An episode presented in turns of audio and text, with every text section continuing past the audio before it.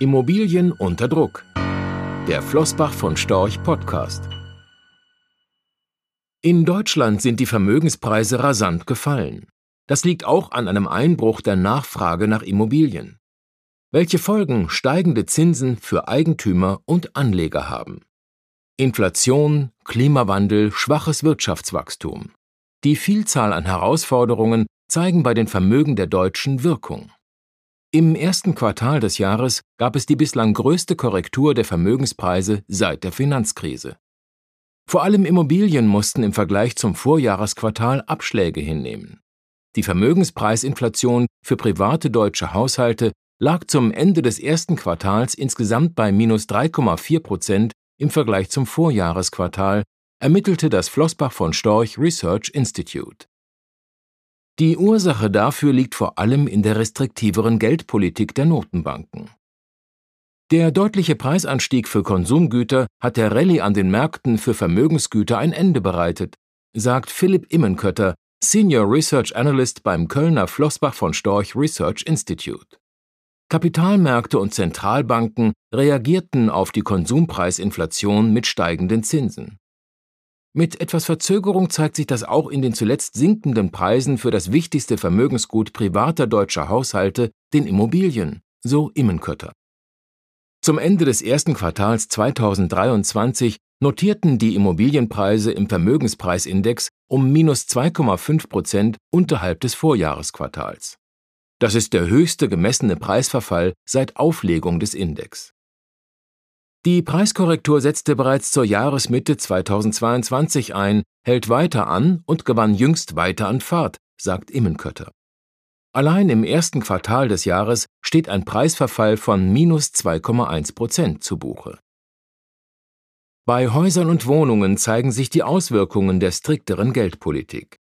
Die zuletzt deutlich gestiegenen Hypothekenzinsen machen den Kauf von Objekten deutlich teurer.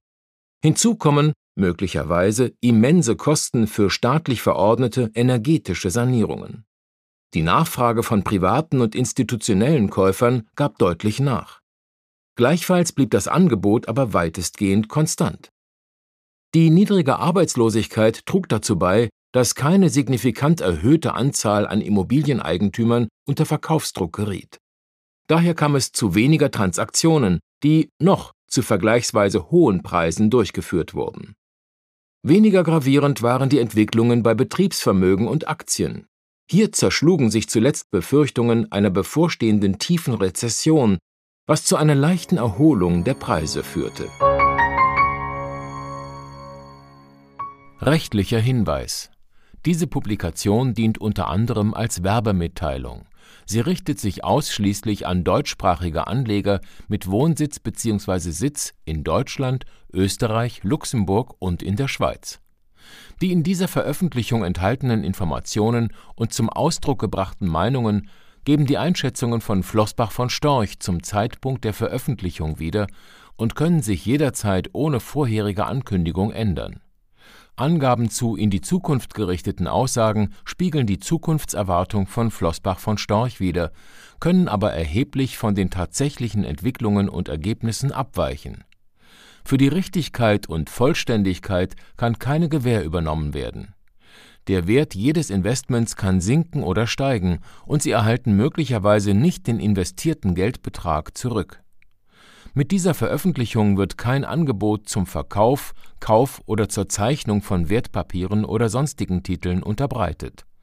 Die enthaltenen Informationen und Einschätzungen stellen keine Anlageberatung oder sonstige Empfehlung dar. Sie ersetzen unter anderem keine individuelle Anlageberatung. Angaben zu historischen Wertentwicklungen sind kein Indikator für zukünftige Wertentwicklungen diese Veröffentlichung unterliegt Urheber-, Marken- und gewerblichen Schutzrechten.